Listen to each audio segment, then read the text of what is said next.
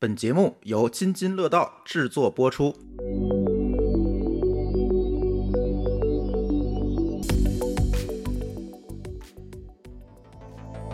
我非常深刻的能体会到我的朋友们当时所说的傲慢、目中无人和帅气。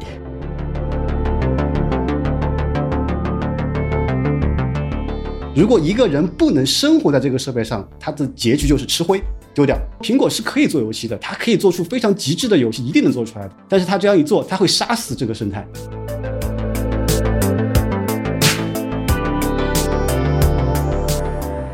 千万不要去找杀手级应用，没有杀手应用是找出来的。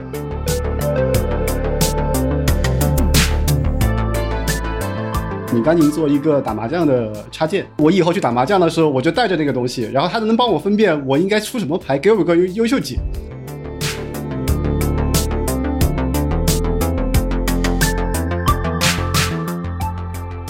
好啊，在我们春节前，苹果的 Vision Pro 已经发售了，大家都已经看了非常多的关于这款头显上手的刷屏的一些信息啊。今天我们来讨论两个问题，第一个问题，很多人已经是很心动的状态，但是。很多人也很担心，我去买一台 Vision Pro 会不会像以往的 VR 之类的这样设备一样，就会变成一个吃灰的一个设备？但吃灰它的原因其实是因为没有应用生态，或者说找不到它所谓的 K Lab。为了解答这个问题，我们会为你盘点一下 Vision Pro 里面主要应用生态的情况。但，非常重要的，我们今天邀请了两位实际在 Vision Pro 上开发用的开发者来去讲解他们的心路历程。第二个问题呢，我们希望今天面向我们的开发者群体。我们提供更多的一些参考的视角，叫做空间计算这个平台跟各位开发者的业务有没有关系？我到底需不需要，或者说我适合在什么时候去做微信 OS 应用？对我的建议是什么？这期节目是由呃脑放电波和编码人生的串台节目，主播先来做个介绍吧。我是脑放电波的 Nixon。大家好，我是津津乐道和编码人生的主播朱峰。哎，这一期我们会把话筒交给 Nixon 啊，然后我们一起来聊一聊 Vision Pro。大家好，我是编码人生的主播，我是 RTE 开发者社区的发起人 Cynthia。好，接下来我们重点介绍我们的嘉宾啊，请李伟老师打开麦克风，跟大家打个招呼吧。大家好，我是那个犬匠组的李伟。我们这家公司做一个很容易让被人记住的吧，我们是由网易、腾讯加上拳头游戏共同投资的一家游戏公司。然后我们有专门的 XR 团队，现在在开发微信 OS 上面的一些应用。选将组之前也做过一个在手机和平板上的 AR 应用，其实是获得过 Apple Store 的推荐的，所以说算是在 Vision Pro 之前就开始开发 AR 相关的这个应用的老开发者了啊。目前应该也在筹备微信 OS 的原生应用，对吧？对的。OK，那接下来是我们的一鸣老师，请一鸣老师做个介绍。大家好，我是知文集团，也就是陌陌科技的产品经理一鸣，全名麦麦提名阿布杜卡迪尔，大家喊我一鸣就好。一鸣老师的团队现算是中国第一批专门为了微信 OS 开发社交应用的开发者。他们现在的应用叫做 InSpace，S P A Z E，同时支持你在 iPhone 上和 Vision Pro 上来进行社交，可以一起虚拟下个象棋啊之类的。我们刚才也体验了。OK，那这个就是我们今天主要的主播和嘉宾阵容吧。这也是我们中国第一个用全程主播带着 Vision Pro 录制的播客节目。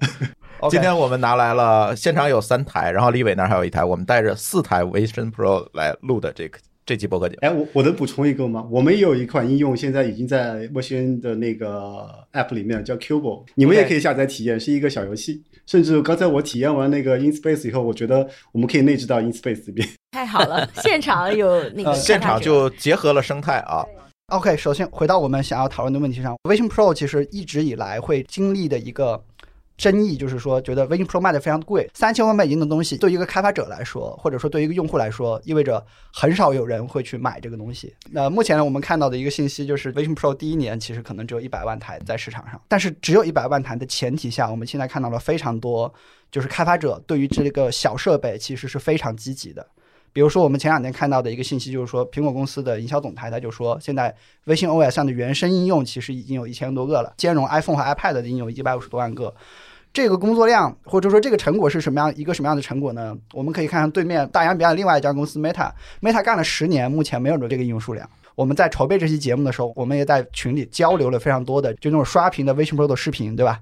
啊，比如说你带着微信 Pro 去拖地，然后呢地上就有小金币。我的感受是，开发者在微信 Pro 呃和微信 OS 上的投入，我觉得是有点非理性的。这么小的一个平台，你为什么今天立刻马上就去为它去做一个应用？所以我觉得这个事情背后一定有门道啊！这是为什么今天请开发者先请那个李伟老师给我们讲一讲他的故事吧。就是全匠组应该是在很多年前就有了一个 AR 的团队，对吧？对。我们是二零一八年一月份成立的一家公司，然后从那个时候我就在成都成立了我们的 XR 的团队，然后那个时候我们就选择了 AR 来作为我们选型的一个开发方向，主要是因为我自己之前在优酷土豆负责所有的游戏的业务。然后我对于内容这块的看法就是说，在 XR 出现之前，所有的人和内容的交互都是隔着一个屏幕。但是其实我们在不管是在游戏里面，还是在电影里面，特别是我们特别嗨的那种漫威的那种电影里面，其实很多像魔法法术的想象都是。人的手和虚拟的东西交互产生的各种特效、各种很绚丽的一些就是技能产生的这种东西，那我认为 XR、AR 让我看到了这种实际你能操作的可能性。所以在那个时候，我就在自己创业的时候，我就选择了我需要让自己的团队更早一点去接触到这件事情。我是觉得，当我们不隔着一个屏幕和内容进行交互的时候，这是一个全新的时代，所以我们当时就选择了 AR 的东西。对，所以我特别想好奇，首先是为什么没有选择任何关于 VR 的东西？VR 里面不能说赚钱吧，你至少作为开发者，你能把那个成本可能收回来一些，对吧？但是为什么会一下子就想就想去看那个最终极的形态，就说我我是要 for AR 去做一个东西？一方面，由于我们公司本身有游戏的业务嘛，所以我其实，在某种程度上，我需要去投入到那个就是更加产生内容效果的。的一个平台，那 AR 对于我来说的话，比如说把我的二次元小姐姐投射到你的现实生活中来，对于我自己的游戏产品本身是有个加持的感觉。但是一个纯 VR 的东西的话，呃，我觉得它的发展的这个方向的话，还是不是我自己所喜欢的东西，因为我更加喜欢的是和现实的东西进行有更多的交互。那我觉得这样的东西才是我我们团队包括我自己在内想去做的一件事情。你可以理解一个场景就是。我小时候玩看了很多的盗版动画片，玩了很多盗版游戏。到我有支付能力的时候，我都想拥有一个周边。那我开始买很多的这种实体周边。但是如果有一个 AR 的周边能放在我的现实空间里面，然后它长期的放在那个地方，而且能够和我交互的话，那这是让我非常兴奋的一件事情。所以我就选择了这个方向。你们之前在手机和平板上做的那个应用，二次元的一个应该叫 NPC 对吧？对，在我们游戏里面。你可以抽到那些小姐姐，可以把她带到你的身边，然后和你一起去逛街，一起去拍 vlog。你还可以去给她设定剧本，她可以到这个地方坐下来和你笑一下，和你握握手。然后我们就做了这样一个东西。对我们其实也很有幸，在二零二一年变成了苹果线下店的 iPhone 和 iPad 上面的那个演示的 demo。所以我可以理解为，就是这种虚拟和现实结合在一起，其实它满足的是一种人的。精神上的陪伴诉求，对吧？对，我相信所有看动画片和喜欢游戏的人都会相信自己所操控的角色收集的东西是真实的东西。那 AR 是最接近于这种真实感的，因为它在我的现实空间里。明白。哎，今天其实我们在录制之前，我们大家去体验 Vision Pro 的时候，当时是 Sensia，就是看到面前有一个屏幕之后，其实他就很想要去摸上去，对，想要去看一下它是不是真实的屏幕。其实我觉得就是刚才李伟提到的这个点，就是我觉得有一个真实的东西 float 在我的前面。对。我第一次用这个感觉，因为今天是非常有幸沾大家的光，第一次使用到。他现在还在激动。对对，我现在还在激动。但因为你看了这么多的营销号，你看了这么多的这样子的一些体验，听别人在说这个事情，都不如自己带上。然后当时的那种沉浸感，我就以前讨论什么 OST 啊，什么 VST 啊，没有必要。嗯，就是第一次你就会感觉到它的这个，或者包括我们现在讨论 VR 和 AR，其实在这个东西里面已经模糊了边界。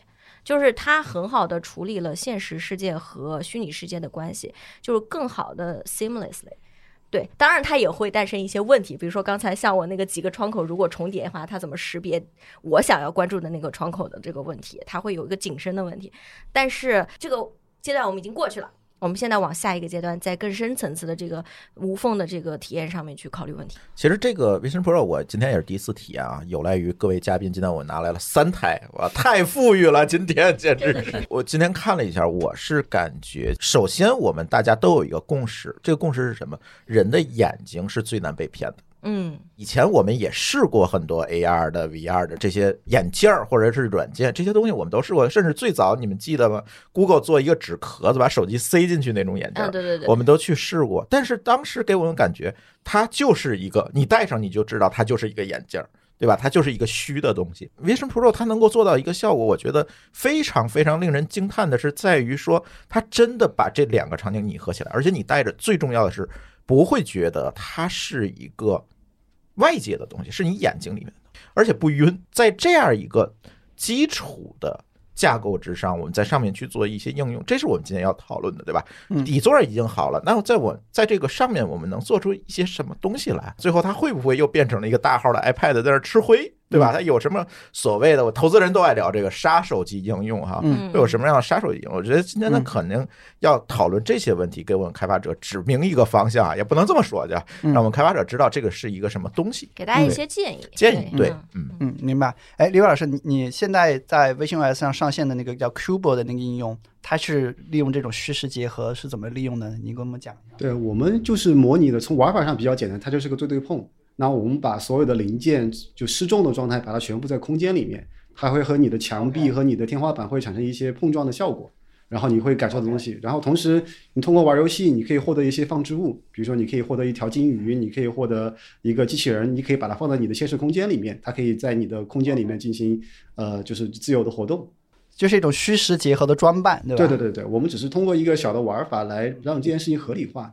但说到虚实结合，刚才是那 Cynthia 在 InSpace 里面和一鸣老师做了一个面对面的一个下棋，你甚至还能看到他那个三 D 的叫做 Persona 那个人脸是吗？是的嗯，然后我当时还在惊叹，我在问一鸣老师，他这个眼睛不是照在脸上吗？说上半张脸、下半张脸，嗯这个眨眼和这个 lip sync 的这个是怎么实现的？然后嗯啊，一鸣老师就告诉我啊，这是 Persona 的所有的这个功能，然后我就就很惊叹。OK，那接下来要不请一鸣老师也来讲一讲，国内目前就是唯一一家大型的互联网公司，没有依赖任何原有的业务，算是从头开始去想应该怎么样在微信 OS 这个平台，或者空间计算平台里面社交，对吧？来去做的一个原生应用。所以我特别想听一下一鸣老师成为微信 OS 开发者这个故事是什么样子。苹果的 VR 设备，实际上我我个人啊，已经等了三年了。对，三年前我就相信苹果会做这一类的事情，因为这个 Tim Cook 嘴上总有一句话叫 “Only Apple can do”。市面上的 Vision Pro 类型的或者是 VR 相关的产品，我们都体验过，从 Google 的 Cardboard 到暴风的 VR 眼镜，作为消费者我也上过当，那些设备都在吃灰。为什么在这里选择苹果的这个平台的原因，其实也比较简单，因为我们看到了 macOS，我们看到了 iOS，呃同行的也有这个 iPad OS 之类的生态系统是 OK 的，大不了就是苹果先出一个 VR 设备，它能用 iPhone、iPad、Mac 已有的东西。简单的来说，它的生态是 OK 的，起码有东西可用，尽可能的让成这个设备降低它吃灰的可能性。嗯，嗯，生态底子好。对嗯，说到为什么要选择这个这个场景，就是空间，苹果给它起了一个名字叫空间计算。嗯，为什么要从空间计算来社交这方面的这个出发点的话，啊，人本身就是要社交的，对，对，从小和父母，然后慢慢的和自己的朋友们，再后来同学们，后来的职场，简单来说就是从出生到去世，一直是在社交。嗯我们现在坐到这里聊天，它也是社交。我们现在是通过发文字消息、语音消息、视频消息，在试着表达自己的想法。文字消息的存在的问题是，通过一句话没有别办法表达我的情绪。嗯你快来三个字，嗯，我是很迫切，还是很生气，嗯我表达不出来，我得加一个表情符号。嗯，我是迫不及待，还是说我生气了？那就是你快来掀桌子，那就是生气了。比文字稍微高一点的呢，就可能就是语音消息。嗯，我可以通过嗯，腔调，对通过腔调来知道啊，这个人现在是怎么样一个情绪。对，但是这个的问题呢是，如果你对一个人很熟，你很容易判断他的情绪是什么样的。那如果我们是第一次见面呢？那如果我平时说话就非常的冷漠，嗯，对吧？那这个时候你可能听完，嗯，他是生气了吗？有可能他的腔调就是这样的。那视频的问题是，我得保保证我的形象是 OK，发型如果喜欢化个妆啊，然后穿着啊之类的，对这种情况下，我能比较完全的表达我的想表达的内容。那么在空间，我们现在聊到的这个苹果的生态或者 VR 的这个场景里面，空间带来的最大的好处是，我可以通过我的虚拟形象，假如说 persona，对，我们当时选择或者是我认为这个方向比较 OK 的点就在于，我看到 persona 的时候，我觉得它能还原我百分之九十以上的情绪。我要问一下，就是你是说，可能是对比视频，它能还原更多的情绪出来了？对。哎，这个情绪怎么来的呢？比如说，为什么我们在职场上和我们的同事们聊重要的事情的时候，或者是男女朋友要分手的时候，不要发消息，啊，要面对面聊天，因为这是一个面对面的一种仪式感，对自己或者对别人的一种责任感。嗯，那这时候如果我用 persona，首先这个人是我，对，虽然他是我的替身，在空间里面有面对面的感觉。嗯，他的仪式感和我要表达的情绪，我的所有微表情，它都是包含的。哦，所以通过这些点，我在分手的过程中，我说我很爱你，嗯。但是我家人不同意，对不起，我现在的这种非常惋惜，但是我又不能不听我家人的话，所有的情绪，嗯，对方是能感知到的。因为对方能够看到一张你的三 D 的、有浮雕感的真实的对人脸，对，float 在他的对对面。关键你说出分手，对方还揍不到你。这个案例非常的好。那那如果说我用一样的情绪，我甚至哭了，已经嗯边擦眼泪边编辑消息。假如说内容是一模一样的，嗯我发一条消息出去，因为这个事情好像是非常容易的去做，嗯嗯说不定是通过 ChatGPT 随便给我编了点东西。所以在空间或者是用苹果的这个平台里面选择做社交的主要原因是，persona 加空间音频，它能非常优于其他形式来表达人和人交流问题。对，这里我说一下，之所以一鸣老师提到那个空间音频，其实在他们的应用里是可以有那种这个人坐在你左边还是坐在右边的那种很真实的圆桌感的，就好像今天森夏坐在我左边，我就会知道这个声音是从他那边来的。但是我们以往开视频会议是不会有这种感觉的。对，是的，有些情况下，什么视频会议之类的，如果一对一问题不大，三个人一起聊天的时候，我得先确认是谁在说话。嗯嗯，总结一下，就一鸣老师其实是被这种独特的真实和社交的仪式感所打动的。是我刚开始有这想法，我在苹果的实验室申请到了机会。那时候第一个 beta 版本的 persona 发布了，我设置了我自己的 persona，我看到我自己那样子的时候，我就非常清晰的知道我们应该做社交产品。哎，当时就是点燃你这个想法的那个最重要的那个点是什么？是那个 persona 的这个真实性、还原性，还是让你感觉它的沉浸感？因为熟悉我的朋友们嗯看到我的这个长相，他们经常会用傲慢、自负、帅气等词 来形容我。当我设置好我自己的 persona，让我的小伙伴去使用我的设备，让他驱动我的 persona 跟我说话的时候，我非常深刻的能体会到我的朋友们当时所说的傲慢、目中无人和帅气是真实的。就很还原，是吧？对，因为我们平时看到我们自己是在镜子里面看到我们自己。这是一个平面的。对，当一个很像你自己的人坐到你对面，用平时那种表情和你说话的时候，嗯，突然有了上帝视角看自己。我当时也有这种感受。同样有一个 but，嗯所有事情都有一个但是。我自己其实是对 persona 不是特别的满意，呃，为什么呢？鼻子、眼睛、眉毛、胡子，有时候头发，我这个爆炸头这个头发，它还原的其实不太好。嗯，这种东西呢，其实在技术的角度上被称为 edge case，但是每一个人或多或少都会遇到这样的问题，总有一些没有搞定的地方。那我自己作为一个直男，我都能挑出来这么多毛病。如果是女孩子呢？毛病会更多。呃，如果更漂亮的话无所谓了。我觉得你刚才应该是嫌他不够真人那么帅气。问题就在这里，他不会比本人漂亮。对的，就在呃十天之前吧，那苹果刚刚发布了一个新的微信 OS 软件版本，就最重要的 update 就是针对 Persona 的更新。每一个版本迭代，你都可以看到更接近真实的自己。是的，当时我看到 Persona 之后，当然要给我老板打电话，因为我老板就是一个说话简单明了的人，我就说了，体验了 Persona，社交场景非常合适。接下来就是你们现在看到的这个产品，我们首先得认可苹果的现在正在搭建的这个平台，这个生态是 OK 的。嗯，因为我们也知道它是有能力的。然后是一个公司或者是一个团队，也得去相信这件事情。不管你现在的设备是太贵还是太重，啊，还是出货量的问题，那只是个时间问题。嗯，苹果作为做硬件的公司，Vision Pro 是唯一一个它发布的产品里面用 Pro 来命名的第一代产品。在这之前都是先 MacBook，然后 MacBook Pro。那谁知道这憋招憋了三四年，叭放上来就是一个 Pro Apple Vision Pro。嗯它所以会重，所以会贵，希望大家也能理解。哎，也就是说后面可能还会有适合大众的一个非 Pro 产品。对，肯定会。Vision SE 是吧？啊，或者这或者叫 Apple Vision One，可能是这样的名字。如果在这里大家更注重它的轻便性，嗯，我建议起个名字叫 Vision Mini。好，刚才两位嘉宾啊，第一位是长期看好 AR，看好这个内容虚实结合的形式，就一直在做投入。然后一鸣老师呢是被这种社交仪式感所打动。那我这里来简单的补一下，就是说现在刚才说一千多个应用，其实都是什么样的一些开发者呢？其实我简单的分吧，我觉得有几类啊，一类是旗舰级开发者，比如说 TikTok，对吧？或者微软，就是现在里面已经有 PPT 的三件套了。然后迪士尼这类企业的开发者，其实已经在这里面发布了原生应用。那第二类开发者呢，是他的业务能够在 Vision OS 里面获得巨大的提升的。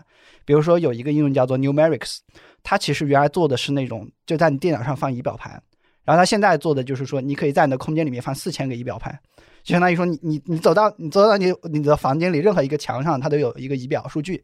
告诉你今天最新的这个数据怎么样？但是还有一个点，我觉得是是蛮值得询味的，就是目前来看的话呢，呃，Vision Pro 的这个应用商店，它的付费率是最高的，超过了一半的应用都是要付钱的。它不像正常的应用商店一样，正常应用商店应该我看过统计，可能有百分之十五的应用才是需要付费的。那 Vision Pro 一样不太一样，就是百分之五十二是付费的，剩下的即便是不付费的，也有非常多的是要做那个订阅，就是先免费体验。会有一些 in-app purchase。如果我是开发者，我也会这么选啊，毕竟这个啊设备三千多块钱你都买了啊、啊，我为什么要提供免费的应用啊？我有一个稍微独特一点的一个想法，哎，第一批购买 Vision Pro 的这些人，不是产品经理，嗯哼，就是码农，再剩下的就是头部的 KOL 嗯哼，啊，这三个人的行为会不一样。嗯，KOL 会干什么呢？他要把设备在第一时间买到手，嗯，快速的发布评测，嗯然后把它退掉，这是个非常合理的生意。如果我是产品经理，我现在没有想法，我想看看别人在做什么。那就先买一个来试一试。六美金、五美金下一个东西，OK，我体验体验，我能下的都会下一遍，因为我遇到过类似的问题，我没有东西可借鉴，所有的东西都得从头开始搭建，得想办法告诉团队成员，嗯，相信我，肯定没有问题，这个效果一定是 OK 的。直到他们戴上了之后，拿到设备，哦，这是我们做的吗？就会会是这样的效果。刚才你提到那个关于就是开发者心态这样的话，其实我总结下来可能有两种心态啊，一种心态可能就是错过了 iPhone 的那个 iPhone 时刻，那已经十几年就过去了，这个世界上没有出现过新的设备的硬件设备的形态上面的变化，那现在现在有了一个以后，大家都要去赌一把，我要去开发个东西进去，对吧？其实包括我们在内，我我我们进去一个应用，我不知道。因为我不知道在这个空间计算里面的人的习惯是什么，他的需求是什么，我不太清楚。那我就先做一个进去，先试一试。那另外一种的话，就是包括就是我们团队开发产品的逻辑，就是说它毕竟是一个建立在苹果大生态的东西，所以你不能把 Vision Pro 看成是一个独立的产品，它一定是和 iPad、和 iPhone、和 Mac 是相结合的一个东西。所以我的应用一定是要有 iPad、iPhone、Mac 的应用场景，它有一个更加互动的、更加真实的场景在 Vision Pro 上面。这个可以给大家讲一个，就是我们从二零一八年开始，AR Kit 大概一点五左右开始做 AR Kit 上面的东西。那个时候其实每年都会有什么十大应用，我们也当过最佳 App 什么东西。但是那个时候所有的 AR 应用面对的逻辑就是，你隔着一个屏幕，你的体验永远是不好的。你只能第一次体验的时候哇，然后第二天你就不会打开了。就苹果推荐了那么多 AR 应用，之前大厂建立了这么多的 AR 团队，最后的结局就是没有第二次，没有后续的付费，也没有后续的用户就关掉了。其实最大的原因是因为没有一个设备给到你最好的体验，而就像现在，为什么大家会去买平替的什么设备、平替的游戏游戏本，然后最后会去说，我如果这辈子有钱，我要去买一个两三万的，就是就是绝对的游戏的什么机器一样的？因为有了这个三四万配置的一个特别好游戏体验的机器以后，所有人才会说，我先买一个平替，然后慢慢的去升级。而现在 Vision Pro。对于我们这种开发者，就特别特别是这种长期坚持在 AR 这个开发的来说，就是他推出了这件事情以后，让我们以前的努力有意义了。我可以在给绝大部分用户去这苹果的整个生态上的其他的几亿用户提供普通的体验以后，他们都知道了未来会有一个叫 Vision 的这样的一个产品线，会让他们体验到更加极致的体验的时候。我所有的内容就是有意义的，所以我们在坚持这件事情的时候，包括我们其实比较早的知道这个设备的时候，包括我们拿到一些工程文件去去帮助苹果做一些开发的验证的时候，其实我们就坚信这一点，就是说苹果没有去建立一个独立的 Vision Pro 生态，而是对于整个苹果生态的升级。全世界也只有苹果公司在 XR 这件事情上面是从硬件和软件两步一起来投入的。嗯，是，而不是只是。硬件这边和高通和什么什么合作，他就去订货。苹果是当你的 Intel 的芯片不符合我的软件和我的想法的要求的时候，我设计我自己的芯片。我们在二零一八年成立 XR 团队，二零一九年我们就坚决的只选择苹果的原因，就是我当时就认为苹果要做的是对于整个生态的升级。嗯，所以我们应该。看到的不是现在的二十万台，或者是未来预期的今年的一百万台，嗯，而是拥有苹果设备的这几亿、十几亿的人，在这个地球上面，他们的需求升级，未来他们手上的设备是不是会变成 Vision？嗯，或者是说，不管是 iPad 还是 iPhone，以及包括 Mac，怎么样和 Vision Pro 进行连接，对吧？我们现在目前看到的所有的 Vision Pro 的官方影片里面，只有 Mac 和 Vision Pro 同框过。iPad 和 iPhone 从来没有同框过，从来没有过。对，这这这个东西你要看清楚，它苹果从来不故弄玄虚的，它做东西一定是有原因的。但是在去年九月份的发布会上，iPhone 十五 Pro 和 Pro Max 可以拍空间视频，那是不是当他发现他第一代产品不太适合带出门的时候，他告诉你，其实你出门的时候可以先用 i i 那个就是就是 iPhone 十五 Pro 啊，iPhone Pro Max 去拍你的空间视频，你把它带回来。那 iPhone 买得起 iPhone 十五 Pro 和 iPhone 十五 Pro Max 的人，他其实对于 Vision Pro 的支付能力其实相对于较高的，所以它的产品的定位和它整个生态的建立是非常相关的，对吧？所以，所以未来 iPhone iPhone 十六或者包括我们手上的 iWatch，包括很多这种苹果全家桶里面的所有东西，它和微信是一定会相连的。所以，所以我觉得我作为开发者的逻辑就是说。不是重新开始进入一个生态，而是基于你手上已有的优势、已有的东西，怎么样把它的体验在 Vision Pro 上面进入到一个空间计算的极致体验，这个是关键。然后在这个 Vision 它往上走，Vision Pro 二、Vision Pro 三往下走，Vision、Vision Mini、Vision SE 也好，在这个过程里面，你培养了用户。当你的用户用苹果的账号，拥有了很多在 Vision Pro 有极致体验的时候，有一天，当 Vision 的产品。到了他的消费区间的时候，他就一下子就会变成你的用户。他在带着这些你已经有非常多的情感、有情感积累的这些资产，到了这个新的平台以后，他就会变成相应的用户。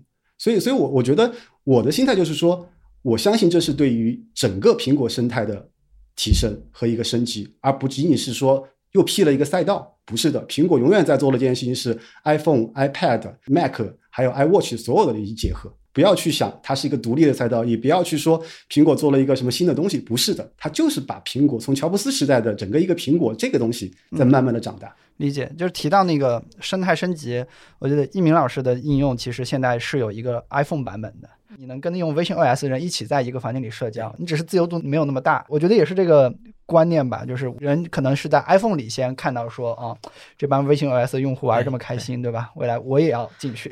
其实沿着刚才李伟提到这个点，就可以找到一个逻辑。其实作为一个 XR 从业者，其实我目前看起来就是开发者为苹果去做一个应用，它的成本其实相对来说是不高的。有点类似于说，如果你能做好 iPad 和 iOS 的应用，你今天给 Vision OS 做东西，其实就像是跳一跳，你跳一跳就能够着这个目标，就能把这个东西做好。当然，苹果是给了很多这种所谓的脚手架的一样的东西，比如说统一的这种编程范式的这种 Swift UI，对吧？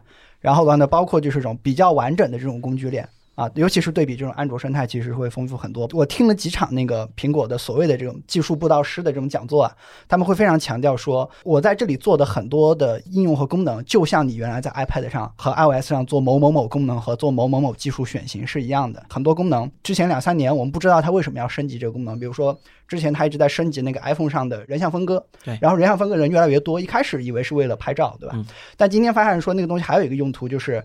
就你在微信 OS 里面，有人从你的那个窗口经过的时候，它可以把那个人像给它分割出来。嗯，对对，所以从工具链、从编程范式、技术的能力上，你发现这一切东西是怎么样？它是有一定的串联性的。我不能神话苹果说苹果就是精心策划，对吧？但至少来说，它有这种延续性。那最终导致的结果，今天的这个空间计算机生态和过往的。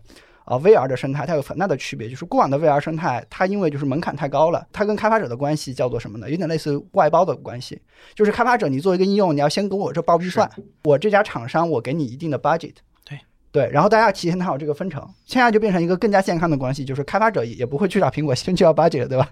开发者就说我就投资的心态，呃，冒险的心态，我到你这平台上来，大家就试一试。聊到那个开发者这块儿，嗯，刚才那个李威也提到了，就是 iPhone 时刻和 Vision Pro 时刻这件事情。iPhone 时刻我是没赶上，当时也没有对这种写代码呀、学这种方面的东西没没有任何的概念。我当时甚至不知道这些东西是有人写出来的。后来机缘巧合加入到互联网之后，慢慢的发现这是个非常重要的一个技能。那么 iPhone 时刻没有赶上这个学习编程技术相关的这些东西的话，其实我的建议现在就是非常合适的时候，嗯。可以研究研究 SwiftUI，因为我们这个项目，嗯，我就是看斯坦福大学公开课，其中有不少 bug 是我自己写的，这没办法，你对一个新鲜事物的好奇心不可能被阻挡的。就算你的工程师说一鸣，你别写了。呃，一鸣老师其实本职是一个产品经理，对吧？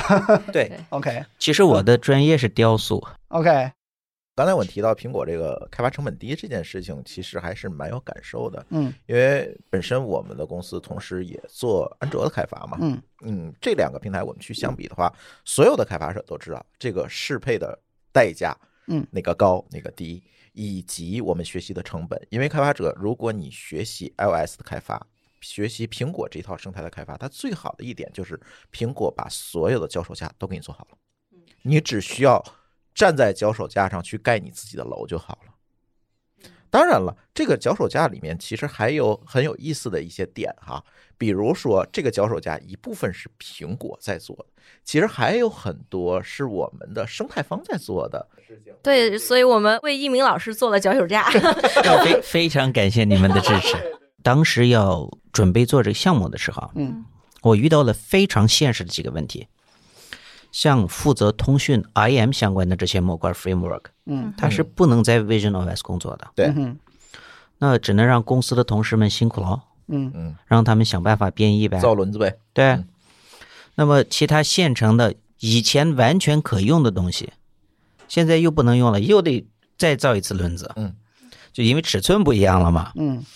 因为深网这边配合的其实是非常默契的，因为我的工期很紧张，苹果也是啪一下，哎，接下来我就要发布了哦，嗯，对吧？那这时候作为一个非常优秀的合作方，谢谢。按时按点，他们的 SDK 交付能力非常强，你知道吗？是是，嗯。对我其实想补充的是，刚才关于付费这个点。嗯。嗯。很有趣。Vision OS 或者是 Vision 的这个开发者，就是整个这个生态起来的方式，未必会和那个 iOS 一样。对对，刚开始 iOS 的，大家不知道还记不记得，充斥着大量的免免费费的工具，对但是是工具，对对。因为 iOS 的诞生，它强调的是对效率的提升，嗯，但是 Vision 不一样嗯，Vision 你所有的感觉是是划时代的体验的提升，嗯。嗯。而体验这个东西有一个特点，嗯。第一它不可逆，你一旦用过好的，你就再也用不回去了。是对。第二，你非常愿意为它付费。我现在不知道大家在座的什么感觉，我今天带过以后，我回去马上就立立刻会买，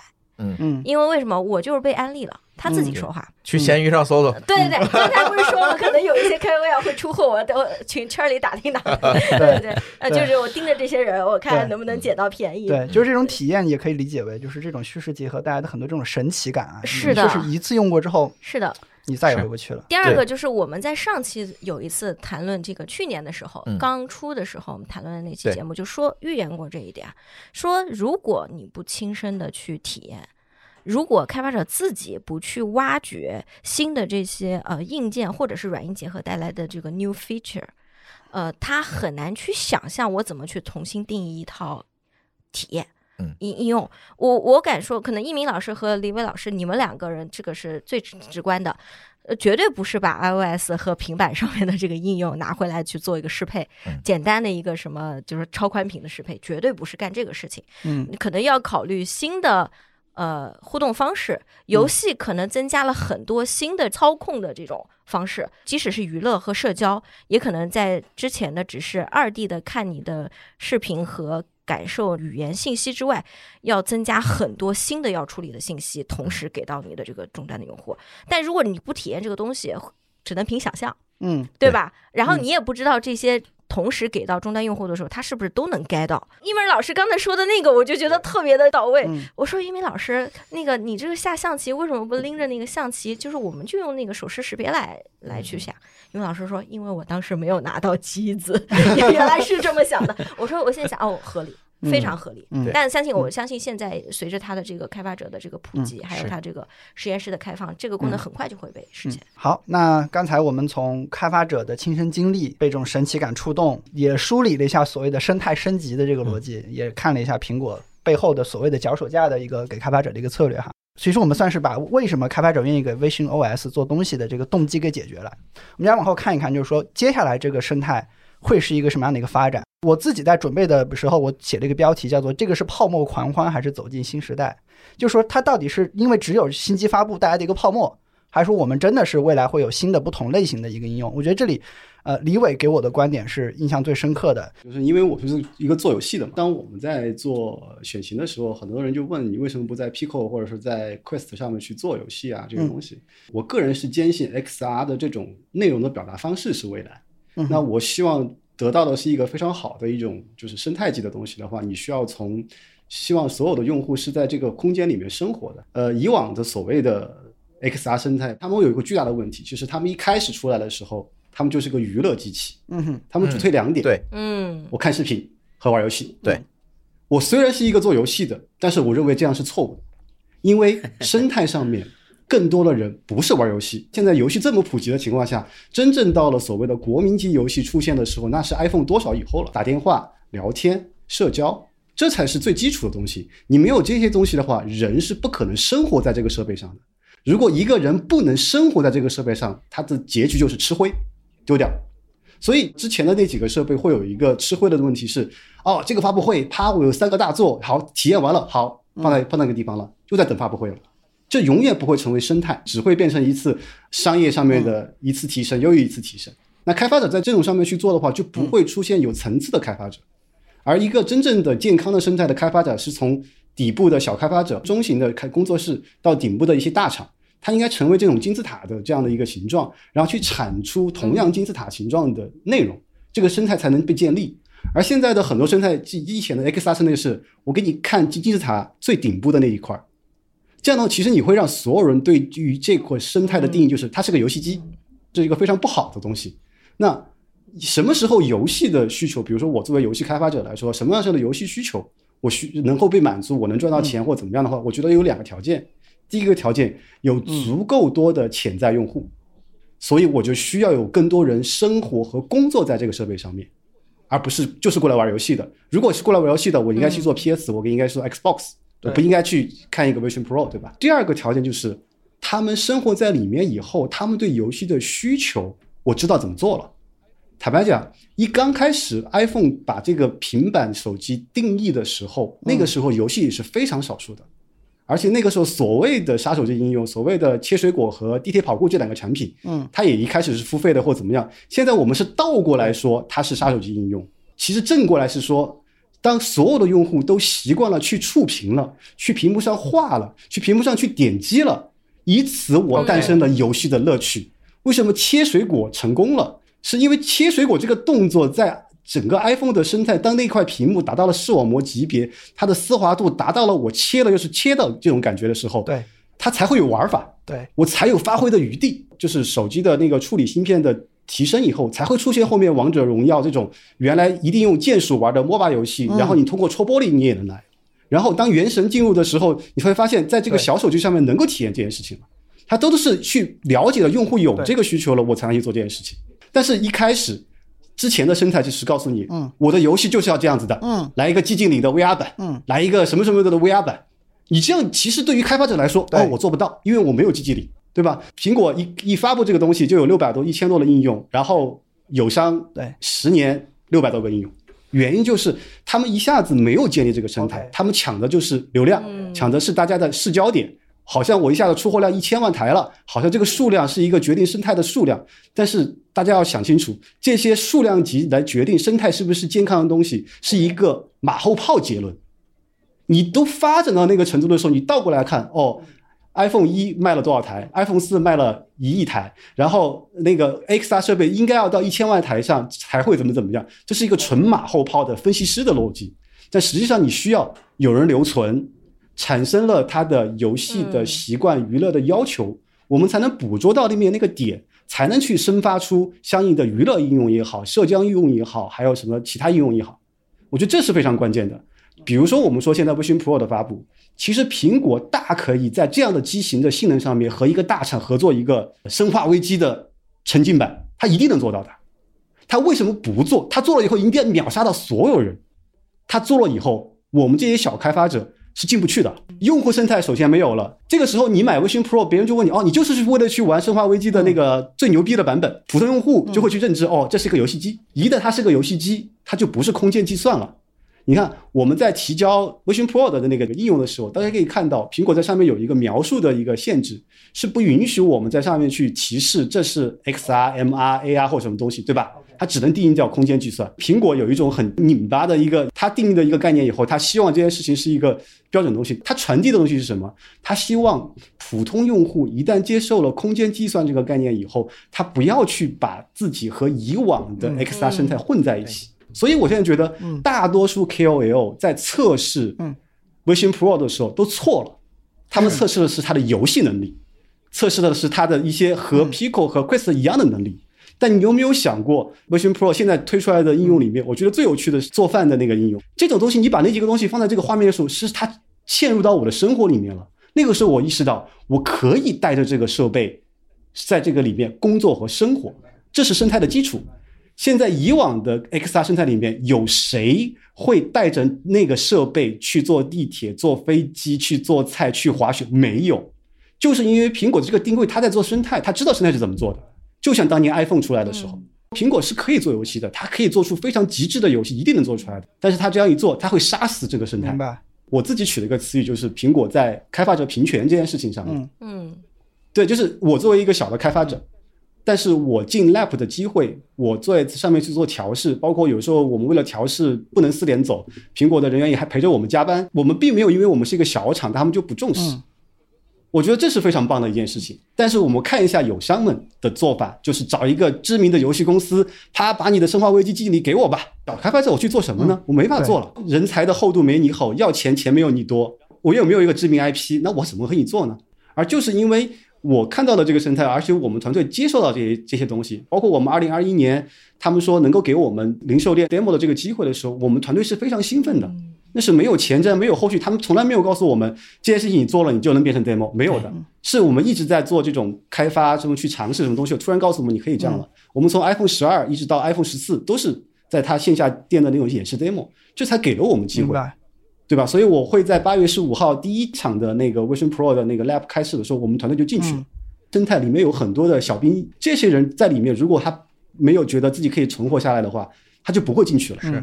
那这个时候，这个生态是建立不起来的。对，苹果生态和以往的 XR 生态最大的区别就在于，它真正的在做一个由小而大的一个生态，由广而细的一个生态，而不是一个一开始给你金字塔尖的那一点点，吸引大家、吸引媒体、吸引所有流量。我苹果够牛逼，不用。其实苹果只要一个双眼四 K 就已经牛逼了，它不需要再讲太多了。嗯。但是好多 KOL 的就说，哦，应用少，没有那种生化危机，没有。我看了好多 UP 主的评测，我觉得这种人。是一定会把机器退了的，对，因为他这个这东西是没有感觉的。但是我也看到一些 UP 主，他们后续的结论是说，我愿意待在里面，嗯，我愿意被他欺骗我的眼睛，这些才是这个生态的核心的以后的 KOL。理解。他们会帮助我们一起去挖掘到用户在这样的一个空间里面，他的娱乐需求、社交需求、工作需求是什么？他的交互方式是现在苹果定义的这种手捏拉过来的东西，还是说手直接去摸？嗯到底哪一种东西是更加适合对，空间计算里面的这种交互？这个东西是其实是我们一起来探索明白，因为从来没有人。就是真的在里面待过、生活过。公司有几台以后，我就给策划，然后包括我自己，我说我们你们每天带着它干活干两个小时，一个星期以后，是的我们一定会有一个感觉。嗯就就像我之前和 Nathan 聊的就是，当我们第一次在 Lab 里面两台机器，我们都扫描了自己的 persona，然后都有了以后，然后我们在不同的房间，然后打 FaceTime 那一刻。我至少知道了，在里面做交流的这件事情，你一定要想象的是这个人在你身边，嗯，而不是一个远程。明白。在这个空间里面没有远程概念，对他在你身边嗯，而且他在你左边是左边，右边是右边。对然后另外一个时刻是什么？当时我们在第二次进 Lab 的时候，我们测试了一下，就是苹果放出来的官方的包，嗯里面有个地球，那个地球是你可以拿在手上旋转的。嗯这个时候，我和我同事虽然没有通过 SharePlay 联机，但是我们在聊我们手上的地球的时候，我们发现我们聊天的表达如此的准确，是因为我们都知道我们手上有一个看起来一样的地球。对，是的，一个虚拟的地球，这种内容的传达的准确性，这种神奇的感觉，这是未来不管是社交场景还是未来的游戏场景里面非常重要的东西，就是我们看到的东西是能统一。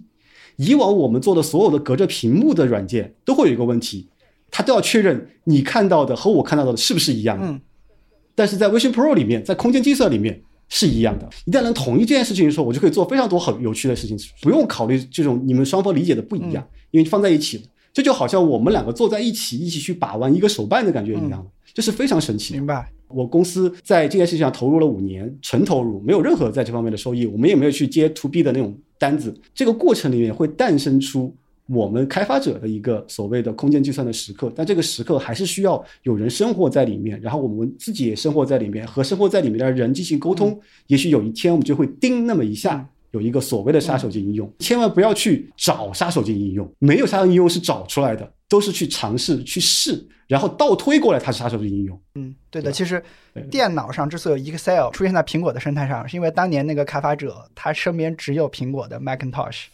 对，这是一个很很古老的故事啊，就是电子表格是怎么发明出来的，其实就是这么回事。我觉得李伟不愧是做过那个游戏生态的，我刚才觉得我在听 WWDC，你知道吧？我觉得苹果的 PR 听到这段可以再找一下李伟老师。对，我也想听一下一鸣老师，呃，微信 OS 这个生态未来会怎么发展？你觉得你的观点是是一个什么样的一个逻辑？其实刚才李伟讲的非常好了，对。要是现在聊这么个问题，嗯，我给你们讲一个故事吧。七八十年代，互联网刚刚开始发展，曾经也有一个记者问过比尔盖茨先生：“互联网开始了，也是传说中的三 W。”比尔盖茨先生，请问你对互联网有什么看法？嗯比尔盖茨说：“啊，互联网先讲互联网是什么东西。那讲的点就是，你可以在互联网上听收音机嗯啊。”记者说：“我家有收音机。”比尔盖茨说：“你可以发邮件。”记者说：“我也有邮箱。”比尔盖茨说：“你可以在我互联网上看电视节目。”记者说：“我家有录像机。”现在互联网发展到今天这个地步，那我们想象一下，如果比尔盖茨先生当年说：“你以后出门不需要带钱包，你也可以买到东西。”想象不到。我只是相信，苹果发布的 Apple Vision Pro，它作为一个空间计算机，它做的事情一定会很多，因为它会让我们看到我们以前看不到的东西，非常远的地方就出现在我们眼前的这种感觉。接下来会发生什么事情不知道。周峰老师的看法呢？对，其实有的时候大家总在想，我复制一个历史怎么样嗯啊？嗯这个事情就是出现在很多的阶段哈，包括我们前段时间聊出海的时候，大家也说啊，我现在到了越南，我现在到了印度，是不是嗯到那儿我照抄一个购物网站就可以做到印度的阿里巴巴是吧？时光机理论。对，但是往往有的时候呢，我们知道历史可能会重演，但绝大多数的时候是在写真，它不一定真的按照你想象的那个规律来重演。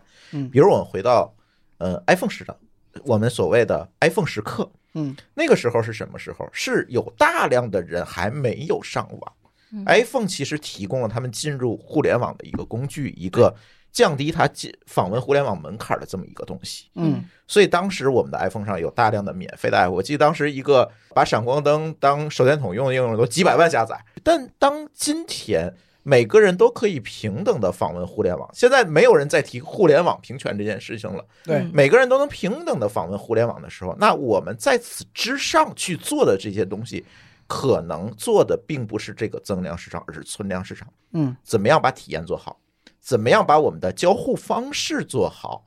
怎么样让大家在里面获得更好的效率？嗯大家现现在关注的更多可是效率了，而不是说我能够用它了，对而是我们更怎么样更好的用它，或者怎么样能够用它帮助到我。这个时候，空间计算会不会是这样的一个大门的钥匙，把它嗯打开，我们能进去？嗯它有可能，因为有的时候我们在讲互联网，今天慧姐他们不讲互联网了，他们在讲什么实时互联网。嗯因为互联网原先的基础架构并不能满足我们现在在上面这一层体验的东西了。嗯但是我们又提出了实时互联网概念，也就是我们在互联网上在 layout 一层，对吧？overlay 一层，然后我们在上面再做实时的应用。嗯实时的交互嗯，包括 Vision Pro 做的这种，算是虚实结合，但它可能又不太像。刚才你们聊的时候，我特别想提一个例子，就是我们现在还有很多人爱在微信上写两个字，嗯，在吗？嗯嗯，对这就是离线互联网时候的。嗯，思维，可能到了 Vision Pro 的时候，我们可能在微信上聊天又不是这个概念了。那个时候我们在微信上聊天，现在我们可能会问：哎，你干嘛了？你在哪儿？对，或者是你又剪头发啦，哎，啊对，这种东西可能又过时了，对不对？对对，因为它就在你的身边，对。它是经历了一个一个时代，它甚至会影响到社会文化的发展。是的嗯，就我觉得刚才二十分钟的这个对话特别适合那个产品设计师来听，一定嗯。能爆出非常多的想法，就是关于未来我们怎么在微信 OS 里生活的这个事儿。是对。是对，我就接着刚刚几位大佬们的这个话啊，我就是我我最直观的感觉就是我们一直在不断的给人洗脑，什么叫 RTE，、嗯什么叫 real time engagement，为什么不叫 interaction，对吧？为什么不叫 communication，而是叫 engagement？、终于有一个机子能让人身体力行的感觉到这个 engagement 跟其他的概念有什么不一样。对是如聚一堂，不管你在哪里。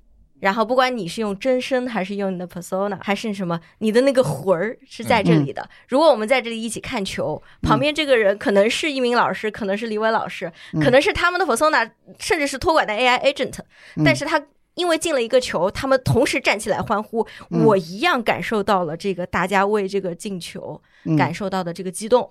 这个是叫 real time engagement，然后在这个东西之上，之前在手机上实现的一些我们叫的 real time engagement，相对来说就现在就显得有一些苍白和和薄。包括刚才那个空间音频这个事情，我们嗯过去也跟很多的 XR 的厂商，包括在手机上，我们也实现了一些空间音频的东西，但是从来没有一个人像今天这种如此高频。就提到这个事情，如果这个事情是呃体验不是那么的必须，或者是对大家来说它不是第一个被感受到的一个 feature，嗯大家不会这么主动的去说。现在我今天观察到的一个细节是，大家特别主动的说，诶，我感觉到了，我带上这个跟人家在一起，他好像就在我身边一样，他的声音是从我真正的肩膀旁边过来的。我现在再去跟大家再去说啊，re engagement 就是把这些除了这个语义打字儿能说清楚的这个事情传递到位之外，你在空间的关系，我跟你关系好，可能我咱俩坐的近一点，嗯，我听到可能 Nixon 咽口水的声音，然后激动的这个爆麦的声音，我听得一清二楚。如果关系不好，是另外一个陌生人，我可能离得稍微远一点，我只要听清他说话就可以了。这种信息。在之前的这个互联网的交互上面，在之前的社交乃至游戏里面是不会被传递到的，是，嗯这是一个叠加在语义上的另外的信息。嗯对这个东西叫什么？叫 engagement。我第一个感觉就是，哦，太好了，终于有真正的嗯原生在这个 real time engagement 上面的 app builder。大家嗯来充分的就挖这个中间之前大家都没有充分发挥的这个东西。刚才那个一开始 Nixon 在说，就是那个拖地那个，就是吸吸金币这个应用，哦，太好了。李伟老师用的有一句话我非常同意，叫一定要生活在 live on that。嗯，是一定要生活在这个设备上，生活在这个生态里。为什么一定要定义它？我现在在用这个 IVP，我是做了一个社交应用，还是做了一个游戏应用？刚才那个东西，谁能定义它究竟是社交还是游戏？对嗯，没准我以后跟我妈两个人同时在这拖地，看谁拖得快，谁先这个分数得得多，你刚刚说的那个就是喷射战士啊。哎，是不是对啊对啊斯啊。拉通啊，他已经把这个娱乐的这个概念，因为娱乐是生活，刚才一鸣老师说，就是我们现在想象不到未来是什么的应用。其实我现在也能从开发者用的这个 API 和能力上，我能看出一点这个端倪。其实现在很多空间计算机非常厉害的能力，其实普遍开发者是还没有用上的。是对我举一个例子，其实它现在它是会有一个能力，就是说，就像你家的扫地机一样，把你家的那个扫地扫地机会把你的房间扫出来，对吧？嗯就是 Vision Pro 就是一个3 D 版的扫地机，你可以理解，它可以把你的空间里都有什么东西给它扫出来。建模，对，然后它会告诉你这个地方是墙壁，这个地方是电视机。对然后呢，开发者就可以想说，哎，我墙壁上是不是要贴个什么画？嗯，我电视机上是不是盖一层什么样的画面？其实苹果是会把你的生活里有什么东西这个标签给到开发者的。那现在很很多开发者其实现在还没有利用好这些东西去去做出现在的应用，就这是一个早期生态，对吧？嗯哎、我记得李伟你是跟我提过一个那个什么想法，就是说你觉得未来应用的入口甚至都不是那个 icon，对吧？对对对，因为是这样的，就是其实大家也可以理解啊，其实现在的 icon 图标这种感觉是从 Windows 诞生的时候，我们需要在这个图形显示界面上面去准确的打开一个应用的时候，它需要一个图标，所以它后面所有的形态是围绕着这个来的。嗯。这几十年是因为你永远和内容隔着一个屏幕，于是你需要有一个块儿状的一个图标作为入口去点击它。然后去才才做确定事情，然后现在微信 OS 呈现的这种状态，它其实是先承接之前的这种交互习惯。你当你生活在里面的时候，我说几个简单的东西。当你看到一本书的时候，它为什么不是 library 的入口？是嗯，当你看到琳娜贝尔的时候，它为什么不是迪士尼家的入口？对是的，它为什么一定要去摁的那个键以嗯后，然后再回到一个那个图标里面，然后再再把它点击出来呢？对吧？因为所有东西我就它 always on 嘛，它我看到这些东西了，我就可以去去从这边入口。所以那个时候，我觉得它未来一定会有一个机会是让我们从我们生活的各个地方进行入口。我看到这个东西，我想买。我就应该进入到淘宝或者进入到拼多多里面，对对对，而不是我还要点开拼拼多多，然后再怎么怎么怎么样做后面的操作。这种所有的这个东西，它都会打破这种原来一个屏幕的这件事情对。这种键鼠操作遗留下来的这些东西，一定会被一个新的交互会打破。明白。但是这个交互到底是什么样子，更加合理，也还特别是隐私这件事情，是。对吧？就像刚才那个 Nixon 讲的，里面很多的标签，坦白讲，在 iPhone 的 LiDAR 的和包括 ARKit 上面，它会给到你一些标签，但是实际上现在在 Vision Pro 里面，它会把这些标签不会给到开发者，嗯，就开发者是其实是不知道你看到什么东西的，这其实还是一个因为这个东西太新了。这个隐私、人类的接受的范畴或相应的这些东西到底是怎么样一个度？苹果也是选择了一个极其保守的状态给到你。最简单的开发东西，我们在 ARKit 三点五的时候就能实现一个实际的物品，一个杯子，我可以把我的小姑娘藏在杯子后面。嗯但是微星呃 Pro 现在是不行这个算是吐槽还是不不是吐槽我觉得这就是一个对生态的负责。因为你想，如果我它能被挡住，就像我曾经想开发一个东西，就说一一条金鱼，嗯。然后它可以从那个墙壁里，然后掏一个洞，然后从海底里出来，嗯。对吧？你觉得会很梦幻，会怎么怎么样？但是如果这个时候出现的是一个非常恐怖的东西，嗯。它又这么真实，它会不会把这个人吓出生理疾病？对一旦出现这件事情的话，对生态是毁灭性的打击，嗯对吧？所以他其实给你的东西都是一些好像没有完全，包括他自己的开发组件，包括他自己的这些东西，他都没有给到你就是完整的他的能力的原因，就很包包括你们刚才讲的那个空间音频，嗯他们讲现在 Unity 的开发。里面就不能支持空间音频，这是我们经常在吐槽的东西对吧？有原生开发就很好，但是你会发现它就是一个用初级的东西给到你东西，你就能去烹饪这样的菜，让所有人在这个相对于安全的状态下去生活在这个场景里面，不要对它有很多的畏惧。嗯。你想象，如果我能做出一个从从那个墙壁里出来的一个恐怖的东西，以后带上这个设备的人，嗯。在这个空间就是生活的时候是多么恐怖他没有的。安全感。一 VR 设备的最大的问题就是安全感的问题。嗯，就是一旦你进入到那个沉浸世界以后，其实你久了以后，你就会有非常强烈的不安全感。对的，因为我不知道我在哪，我也不知道我在干嘛对，吧？所以经常会看到别人玩的时候是那种小心翼翼的手伸过去，对嗯他没有这种确定感，你就没有办法生活在里面。所以我，我我个人觉得，就是以后当大家接受到这个空间以后，然后大家的这种敏感度，包括法律的健全、隐私的健全，大家对于隐私这件事情的重新认知，对吧？这么多摄像头，连特斯拉都有很多地方不能去，那这样子的摄像头是不是很多地方也不能去？当这些边界建立好了以后，它的能力才会释放出来的。嗯，对，确实就是苹果和开发者也在逐步的澄清界，逐步的澄清界限啊以及监管。呃，我我确实是第一次，呃，遇到就是有人能够带着这么多摄像头，大大方方的走在街上。我觉得这一方面这是时代的进步，另外一方面也是因为大家对苹果这个隐私保护相对来说有一些信任，甚至嗯备案都会有问题。你这一嗯个做出来的 app 嗯到底算互联网在线演出，嗯还是算一个嗯 app？对，申请哪个证儿是吧？对，对其实包括苹果一直强调它的隐私是保留在本地的，这件事情是非常关键的。包括它的 Siri 的能力也一直强调它是要开发出强大的芯片在本地来实现，这是非常关键的。就是如果是云的这件事情，在很多就就不仅仅是我们国家了，全世界各个国家对于隐私安全保护这件事情是非常在意的。它很早一开始就在讲。包括环保的，包括隐私的，包括这种本地化的这些东西，包括它要去研发更强大的芯片，去处理更多的这种信息，都为什么都是集中在一个你在你手上的这样一个硬件？很大的原因就是在于是说，他已经知道，就是说这件事情如果一旦上云，或者说进入到中心化管理的时候，人类是会对这件事情恐惧的，嗯不仅仅是我们国家，我觉得是全世界了。嗯那刚才我们像是畅想了一下整个 visionOS 生态的发展，我觉得非常重要的一个观点就是，我们要先生活在这个设备和这个生态里面，我们才有机会在这里面怎么讲，在这里面做出真正好的东西。那真正好的东西是什么？其实刚才我们觉得也给到了一些线索吧，一个是超越想象，第二个呢就是叫做与游戏化和互动化的生活。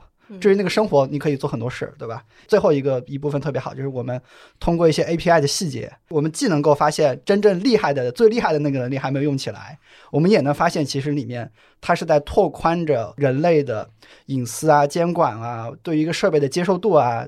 对啊，这样的一些边界，呃，刚才提到非常重要的一个点，就是很多应用场景其实我们一开始是想象不到的，包括甚至这个现象会发生在什么？会发生在今天很多戴上 Vision Pro 的人的身上，就是很多人戴上之后，可能突然某个瞬间他才会知道，哦，原来这个功能、这个东西还可以这么用，还可以解决这些问题。我我再给你们讲个故事好不好？昨天我带着 Vision Pro，呃，正在用我的笔记本电脑工作。这个 Vision Pro 是可以连接 MacBook Pro 本身，嗯那就相当于我的 Vision Pro 要是连上 MacBook Pro，、我 MacBook Pro 的屏幕会灭，嗯。然后在我眼前会出现一个比较大的一个屏幕，嗯，那我就可以用我 MacBook Pro 的键盘和触控板来工作，嗯，这是是进入生活了嘛，工作也是生活的一部分嘛。忙的过程中，我突然发现有一个文件在我的 Mac Mini 上，那我想着我的 Mac Mini 连着我家的电视，那我得找遥控器，然后再开电视，嗯。然后再通过 Air AirDrop 的方式把它 drop 到我的 MacBook Pro 上。我突然想，Vision Pro 是有这个虚拟屏幕的功能。我护起那个 Vision Pro 的 Control Center 控制中心，然后找到虚拟屏幕那一栏，然后我看到了我的 Mac Mini 静静的出现在了那个列表里。嗯我点了，点了之后呢，看到了我 Mac Mini 的画面，，OK，是一个四十五寸的一个屏幕出现在了我眼前。瞬间觉得你买的那个高端显示器就不好使了。对，你们想一想，我当年为了解决这个问题，花了四万多买了苹果的 Pro Display XDR。没想到第一个被淘汰的是这个产品。所以从这个角度上，我想想想，我为了视觉体验买了一个索尼的显电视机，我要 HDR 的内容。我为了视觉体验和有时候修图片呐、修修视频啊之类的，我也需要 HDR，因为苹果新发布的那个 EXR，嗯，那个 Extended Dynamic Range，我为了体验这个东西，当时是花了四万多的。明白。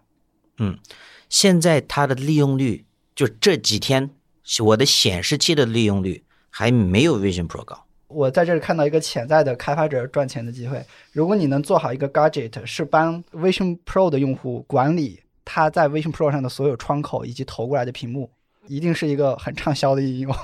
对只有我们的听友可能测试了 Vision 嗯 Pro 才能 get 到我们今天在说什么。是的，对对对，对前两部分我们都动机现状、畅想都弄完了，我们最后聊一聊开发者的事情啊。就是如果你今天你是一位在听的一位开发者，或者是软件行业相关的一个从业者，那我们一定会问自自己一个问题：我的业务要不要做，对吧？要要不要做 VisionOS 的版本，满足一些什么样的一些需求？我不知道各位主播和这个嘉宾有没有什么样的一些想法和这个点可以分享的。谢谢你们同时看向我。其实我就是因为看到了这个空间计算的这个可能性。嗯，因为刚才李伟老师有明确的提到几个点，我是非常非常认可的。第一点，我们刚才聊的关于社交面对面聊天的这个感觉，还有一个很重要的事情，我手上现在有一杯水，嗯哼，我们在座的各位其实都能看到，嗯这一件事情非常重要。就是我们以前想实现这件事儿，我们可能会通过，比如说开会，可能会共享我的屏幕对，或者是拿手机开摄像头嗯。啊，通过各种各样的方式试着在解决这一件事情。嗯。那我们现在在空间里面要做这个事儿，嗯，那我们的这个可能性都会多很多，嗯，因为首先它是个空间，嗯。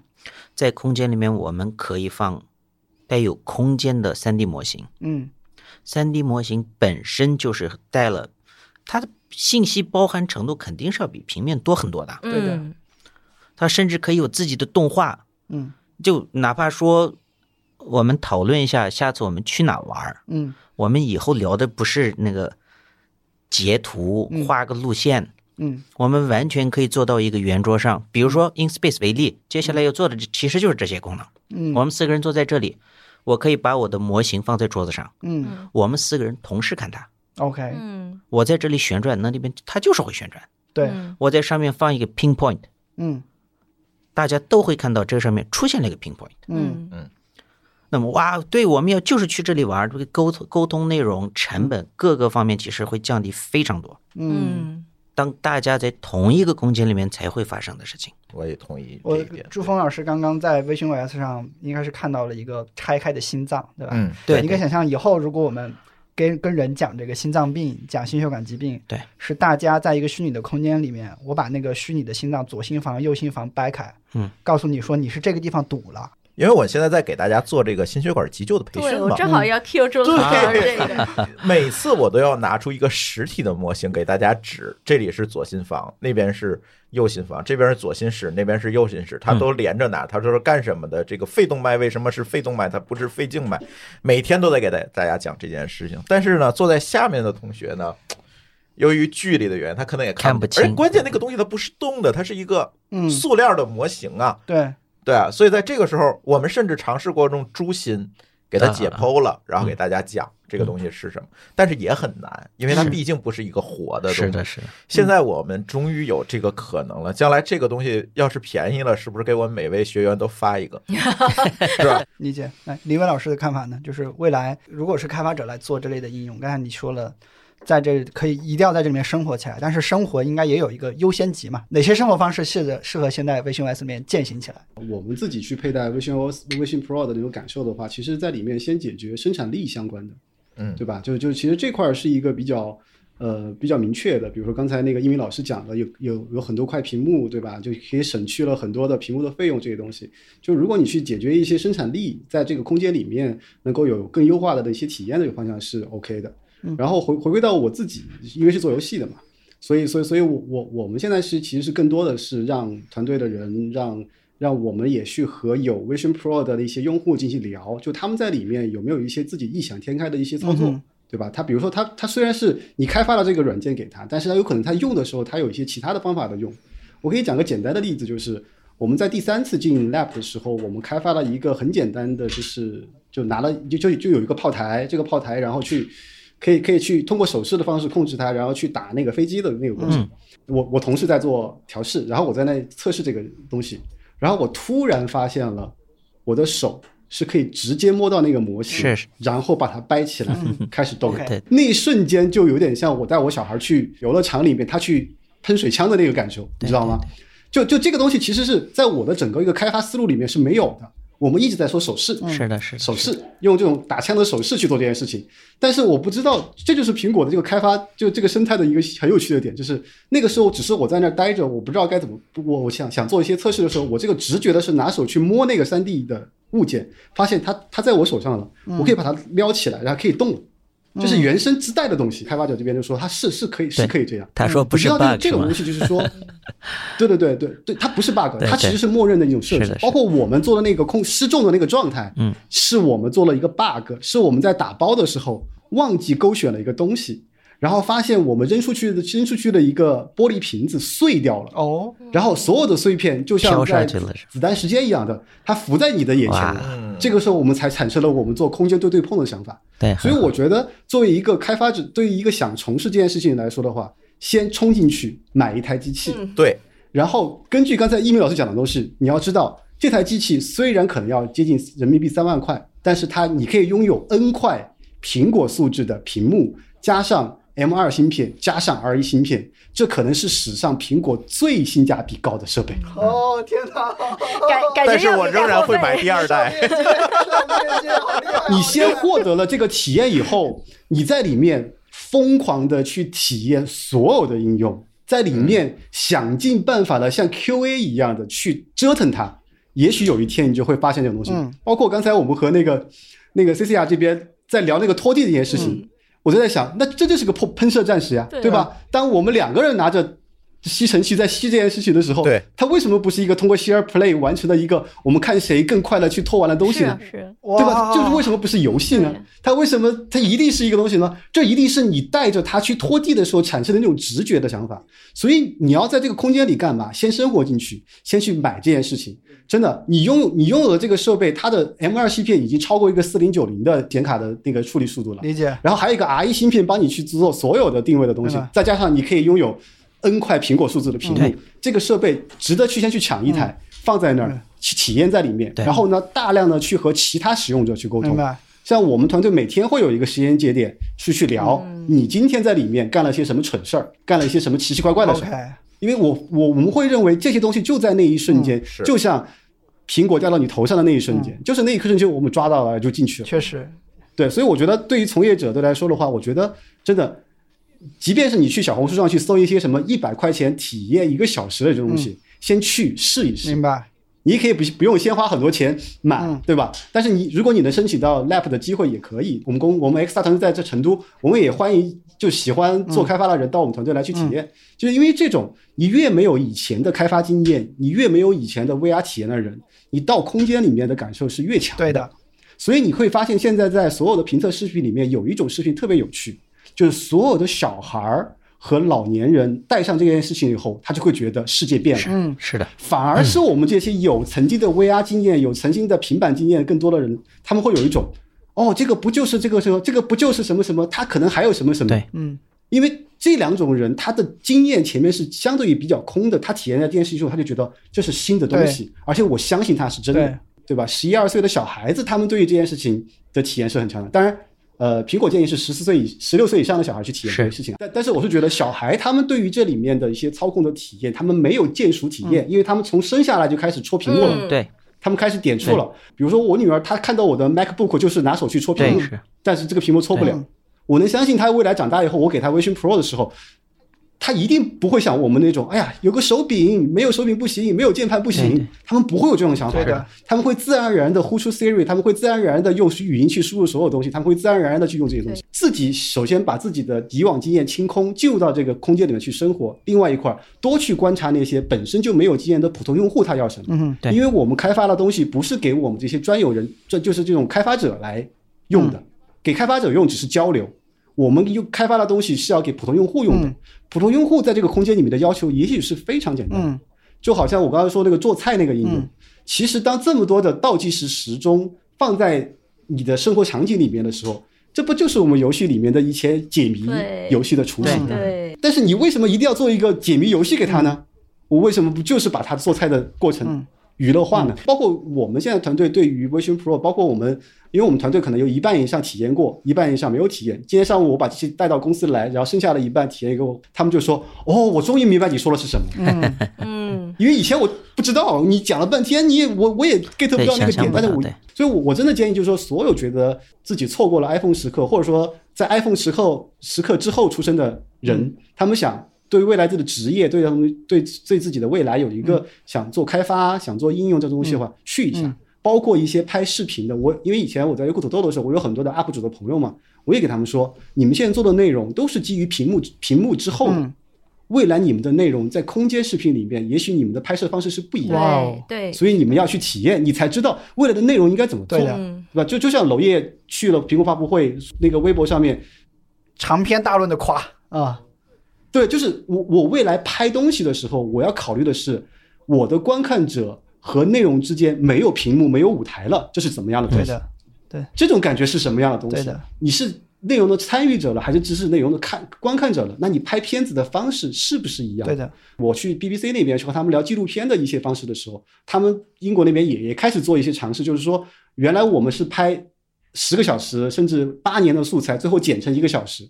那其实这些内容的画面是不是会变成深层次内容的入口，来形成这种我进入到了一个画面以后，就会进入到了以这个主题为来的一个游乐场里面，是不是这样的一种纪录片的体验，又是另外一种感觉？对我觉得这就是需要你生活在里面，所以我非常非常建议，就是所有的开发者看热闹的，所有的想评估的人体验一把，不管你是吐槽还是喜欢，你体验以后你才会有感知。现在不要去凭空想象你想开发什么东西，进去以后你就知道了。而因为会根据自己的优势，对于自己最敏感的那一部分，你就知道要做什么东西，对吧？比如说一鸣老师他们是社交，我们是游戏，对吧？可能其他人会是其他的生产力的东西。我觉得进去是很重要的一对我想起来一个故事，原来我见过那种欧美的开发者，他原来是干冥想的，嗯嗯，然后他接触到了 VR 这个事儿之后，他就意识到，就是说人在那个 VR 里冥想，那个效果特别好，嗯，然后甚至有些医疗用途可以用来减轻疼痛，嗯。所以那家公司又做了个业务，就是说让孕妇在生产的时候带上那个 VR，在 VR 里面去做冥想和做一个游戏，呃，然后生孩子的时候的疼痛能降低百分之五十到七十。听了李伟的阐述，我一下子理解这个东西，就这些东西到底怎么来的了。我原来当时想，但是见到的时候，我觉得，我说你们怎么能想到这个事儿，对吧 那？OK，我今天理解了。嗯其实我突然想到一点啊，有可能 Vision Pro 能够打破一个篱笆，这个篱笆是什么？就是现在我们所谓的适老化的问题。嗯现在老年人用手机啊，我现在观察，尤其一到过年回家，你知道，经常给老人修手机啊，修电修电脑。我发现他们用手机真的就像隔着一层什么一样，因为他理解不了里面的那些非直觉的交互逻辑。对嗯我们看上是一个按钮可以点，他们并不知道。对嗯我们看这是一个输入框就应该输入东西，他们并也不知道对，嗯对吧？但是如果我们把空间计算真正的能够做到一个普适的话，嗯那这些老年人，甚至一些残疾人，去用电脑，甚至说访问互联网的门槛会不会更低？嗯，会。嗯，有没有可能这个是一次所谓的就科技产品的平权，对吧？啊是是的因为它使用门槛更低了。对，嗯。因为我父亲呢是喜欢下国际象棋的人，嗯。我 InSpace 里面为什么有国际象棋，原因也在这里。哦。因为我想，我当时是想测试 Vision Pro 对眼睛那个聚焦到底 OK 还是不 OK。嗯。我也想看看他在里面做动画到底是什么效果。嗯，才有的国际象棋规则简单明了。嗯啊，大部分人除了国内啊，大部分人都会玩，都接触过。嗯。对，当时我爸爸在用电脑玩国际象棋，他会思考，非常不自觉的嗯。会把手伸到屏幕上。嗯。对，我给他说无数次都没有用，他是个直觉。后来给他改用了 iPad，他依然是要捏它。嗯。哦，要捏它，对，捏那个棋子儿上，对因为对对 iPad 上面试着在表达一个国际象棋是立体的。嗯那我爸爸也是想了一会儿之后，他还是会把手试着穿过去。嗯嗯对，那问题来了，如果是 Vision Pro 呢？那就直接真的就去捏它好人。不就应该这么交互的吗？是的，嗯是的，对不对？对，我们平时在桌子上面有看到什么不应该有的东西，我们不都是把它捏起来的吗？是的，嗯非常自然的一个交互。嗯嗯如果我是腿脚不便的人，嗯。以前我体验过什么叫走路，什么叫跑步。嗯。当我看到一个视频是这个第一人称视角，嗯。让我看一下在走是什么样的感觉的时候，我会感动到哭的。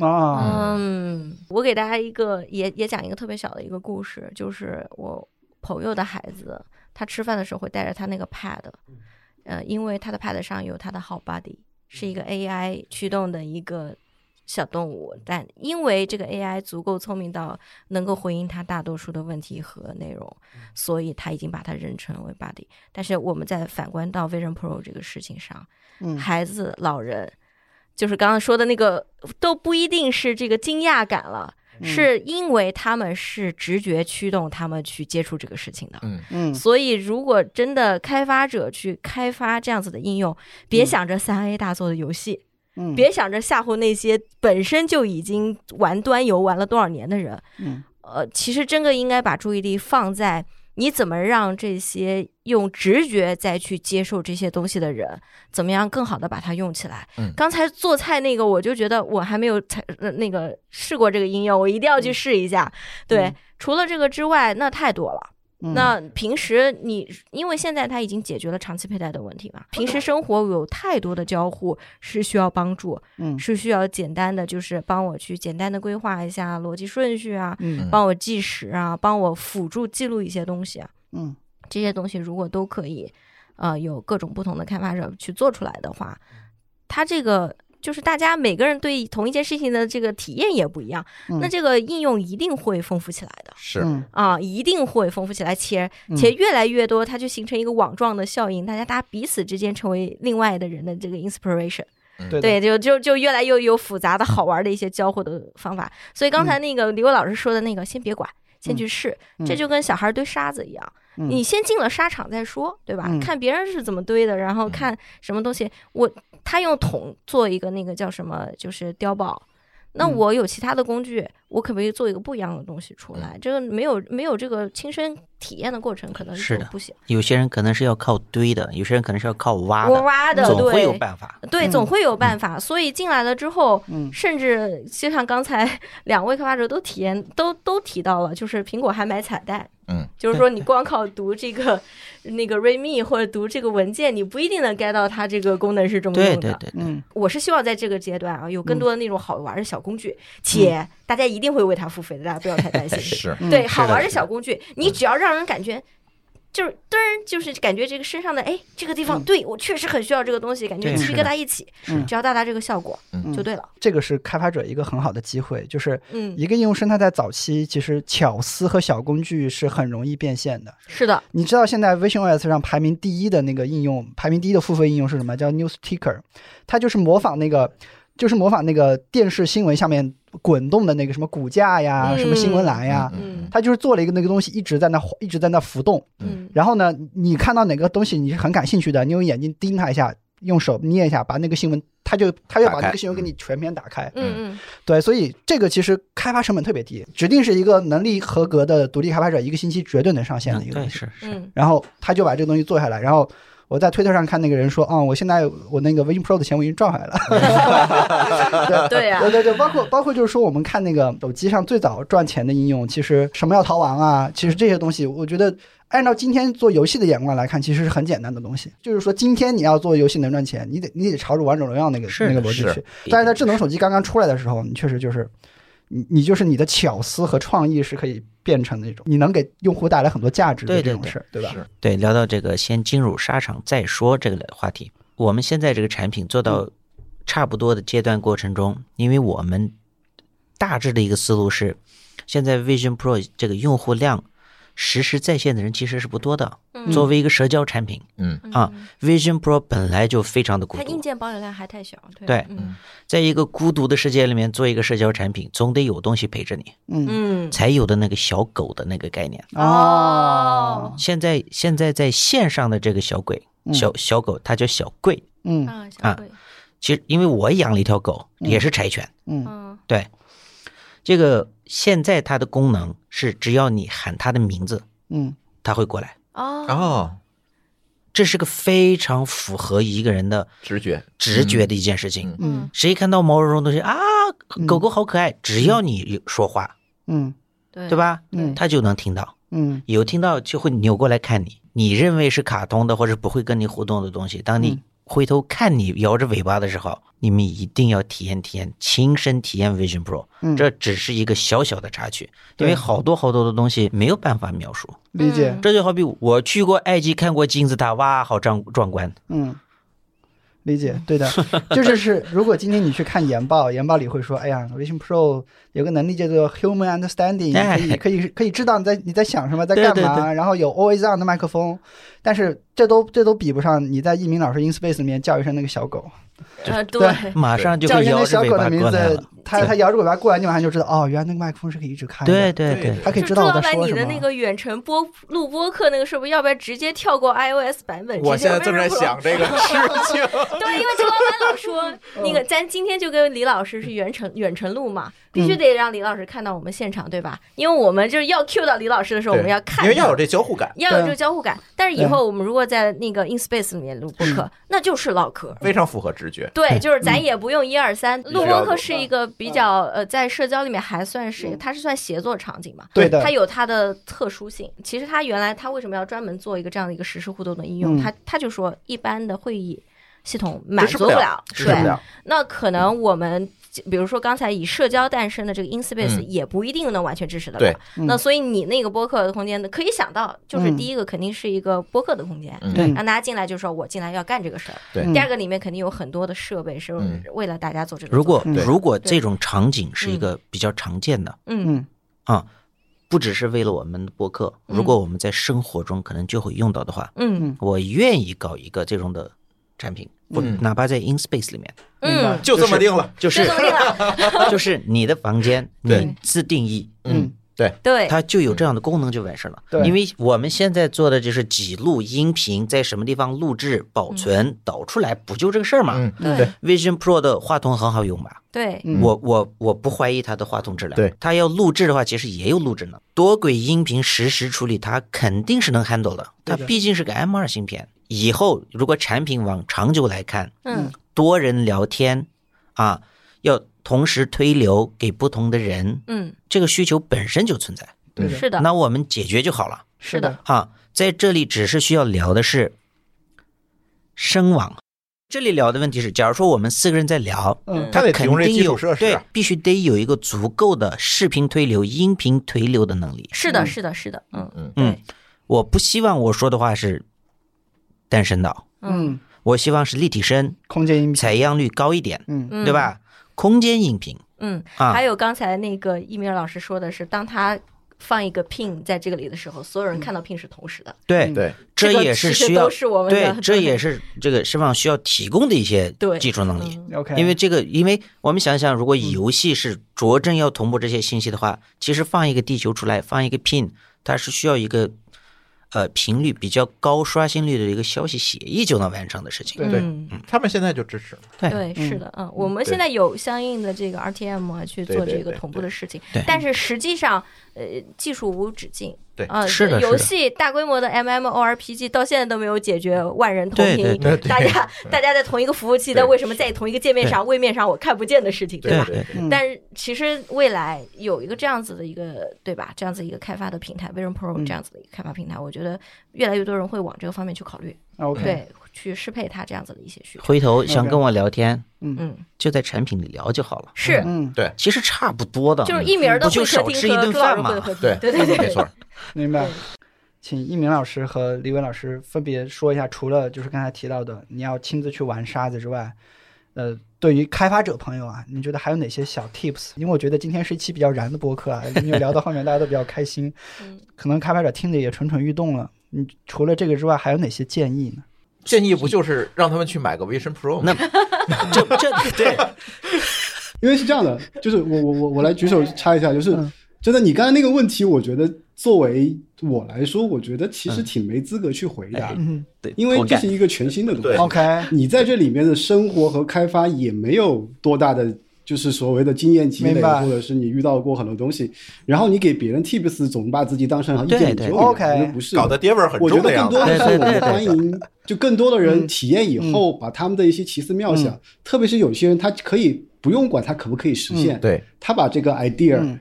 给到大家，一起去分享出来嗯，然后是不是我们能把它实现？就像刚才我们在讨论那个录播课这件事情一样的，我觉得这种大家去体验以后提出这种想法，你不一定是一个写代码的人，你也不一定是个美术的人，明白？你就是一个用户，你提出来的一个 idea，也许我们就能想办法把它实现，或者说这个时候不能实现，未来可以实现。明白？是的，对对对。所以我觉得这我们去 tips 这个逻辑有一种以从上往下的一个过程。合适我我那我我觉得更多的是 现在平权嘛，所有人都是有道理。new，所以我们就一起来去做这个事情。OK，现在现在其实是在这个 Vision Pro 这个领域，嗯。我们刚才聊到了非常具体的一个使用场景，嗯这个事情是可以发生的。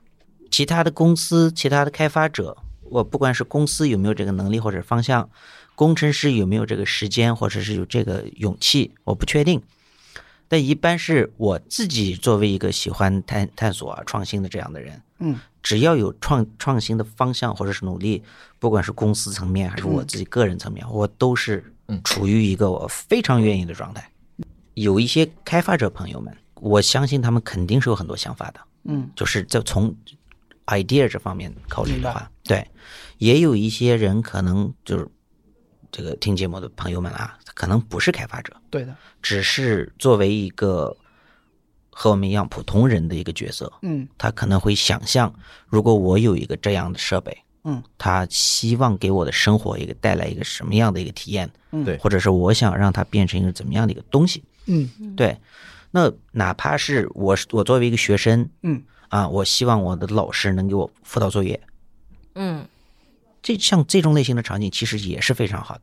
比如说以前我们需要让这个有人帮忙嗯。视频聊天，嗯。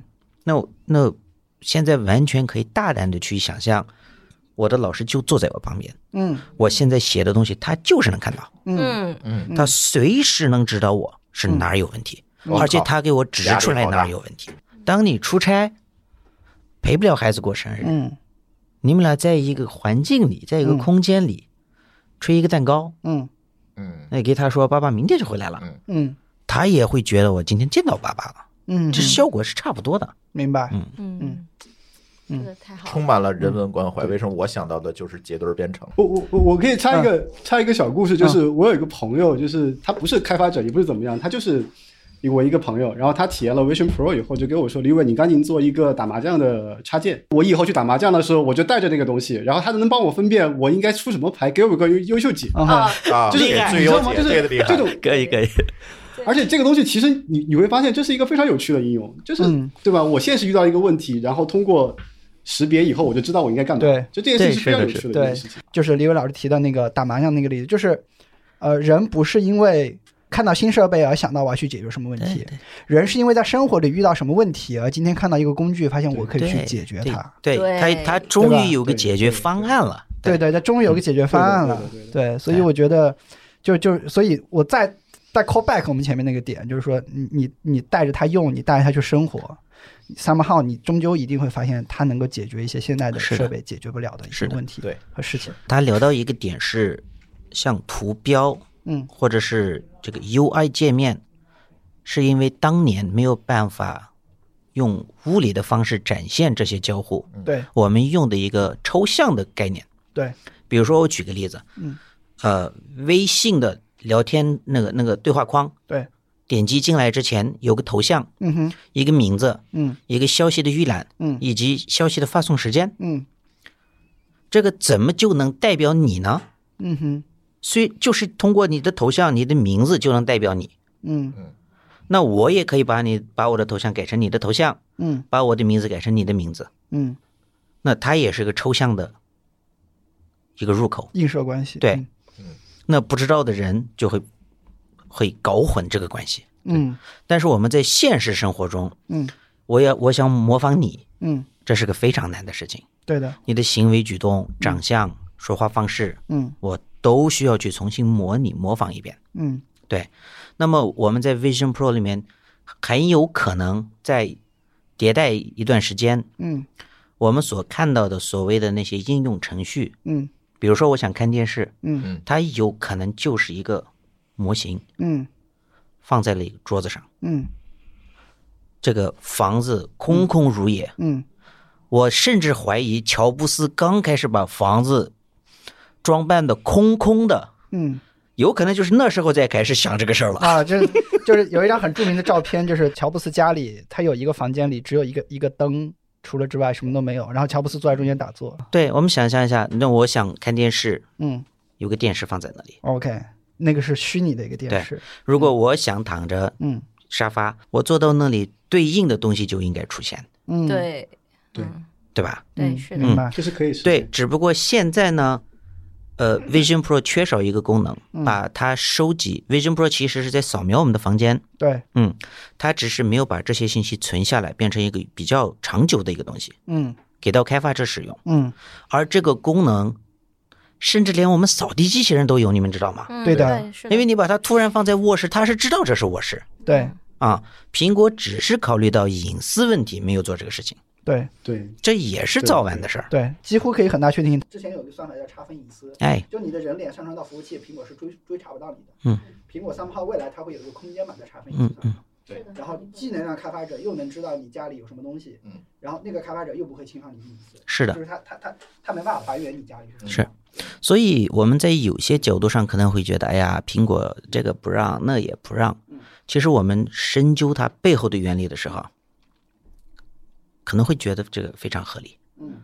比如说我自己遇到这个非常典型的一个问题嗯，我也希望我和你聊天的时候，你的头像是个立体的头像，就是 persona 是个立体的嗯，它应该是立体的。嗯。在系统设置里面预览自己的 persona 它是立体的，嗯。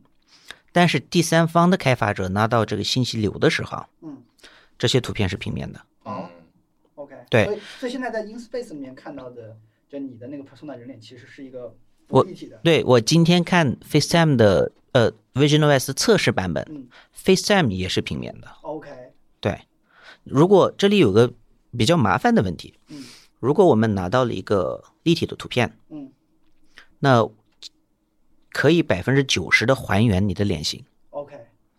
其实从隐私角度上说，这是个比较危险的事儿。啊是啊生物识别的东西。对，但是从苹果的角度上出发嗯，他这么做合理。对。但是我自己作为产品经理的角度出发嗯，苹果完全有能力给我们开放一个属性，嗯。我们拿不到具体的画面，嗯，嗯。用户能看到就好了。对的。啊其实苹果已经在 iOS 里面做了一些对应的事儿，嗯。比如说我举一个例子，我正在录屏，嗯。录屏的过程中出来了一个弹窗，让我输入密码，嗯这时候屏幕还是会继续录制，嗯但是键盘的内容和密码的内容不会被录进去。，OK。嗯，包括那个短信的验证码，嗯如果你收到一个短信的验证码，当你截屏的时候，嗯那个验证码本身是看不到的。就是其实你可以试验一下一个这个样东西，你可以通过那个就是分享屏幕，把你 Vision Pro 看到的东西分享到 Mac 或者分享到那些屏幕上面，嗯对吧？当你在你操作你的那个就是 Vision Pro 的时候，遇到那个就是输入密码的时候，对对对，你会发现分享屏幕的那个屏幕上面就会显示你正在输入屏输入密码，对。哦，它不会有画面。做了这件事情了。对，对。它就会，它不会有画面，它只会有一个白色的条，所有东西都模糊掉了，然后告诉你我现在在输入密码。所以我跟你说，就现在 Vision Pro 的能力的开放，它就是一个和现实生活对接的过程对。现在是个非常截止的一个状态。嗯对，其实我们在设计产品的时候，尤其是我这个产品的时候，我我我一直在提醒自己和团队嗯，我们现在要设计的时候，一定要考虑像我们现在这样过渡的用户。嗯我们现在需要从一个平面过渡到一个空间嗯，这是个从二维甚至为三维，这是个维度的提升。嗯这个信息量是很多的，嗯我们又得保持二维的这个习惯嗯，还得想办法慢慢的去适应三维的这个环境。嗯所以这个过程，我们一定得想好、考虑好所有的产品的设计、界面，包括刚才这个李伟老师有提到过一本书、嗯一个唱片机。嗯唱片机干什么的呢？嗯它就是用来播放音乐的。嗯我得一眼就能知道它就是播放音乐的东西。嗯不然用户就会很困惑。如果我们从抽象的东西现在进入了一个具象的物理的世界，然后我们又要设计一堆抽象的东西出来，嗯，我我就觉得非常不符合逻辑了。明白。嗯应该算是某种产品设计上面的倒退。就算是产品设计上的一个 tips 吧。呃，其实刚才最后这一段啊，我们试图给出一些建议，但我们最后发现说，今天你看无数的 UP 主、无数的这个文档，其实都不如你自己去在里面去用一下，或者说叫做生活（括弧嗯你在里面去生活一下，对吧？对。在节目的最后，我们还是提供一个礼包吧，就是一人送一个 Vision Pro，那不是不可能的。啊我们首批全球的首批 visionOS 开发者会在三月份在北京会有一次线下的大会。这一次的话呢，它的主题是涵盖了研发、产品和设计的啊，这个也确实是民间组织的第一次的这种微信 OS 的开发大会，而且是全球嗯开发者大会啊。对对对，然后我们这一次请到的呃一鸣和李伟老师，其实也都是开发者大会的组织方帮我们精选的这个嘉宾啊，所以说也非常感谢这个组织的支持。我们还有一个额外的福利，就是在脑放电波的评论区和编码人生的评论区互动的，我们会抽一张门票，各抽一张门票，这个门票的原价是两千多，所以还是非常有价值的一个活动。哎，对非，常棒嗯！如果有哪位朋友，工程师朋友也好嗯，设计师朋友也好，嗯产品经理朋友也好，或者是任何一位朋友对 Vision OS 的未来啊这个平台对这些设备感兴趣，欢迎加入到 InSpace 产品团队。我这边也是，我这边都可以。就刚才提到的开发者大会的链接，还有一鸣老师，你你回头给我一个邮箱。嗯，我们社区也帮忙发一下。好本期节目就到这里，拜拜拜拜好，谢谢。感谢您收听本期节目。本期播客节目由津津乐道制作播出。您也可以在我们的官网 d a o 点 f m 找到我们的更多内容作品。如果您喜欢我们的节目，欢迎在微信、微博、朋友圈等社交媒体转发分享。您的分享对我们而言十分重要。如果您希望与我们互动，可以关注我们的微信公众号“津津乐道播客”，天津的津，欢乐的乐，道路的道。在关注后按提示操作即可加入我们的听友社群。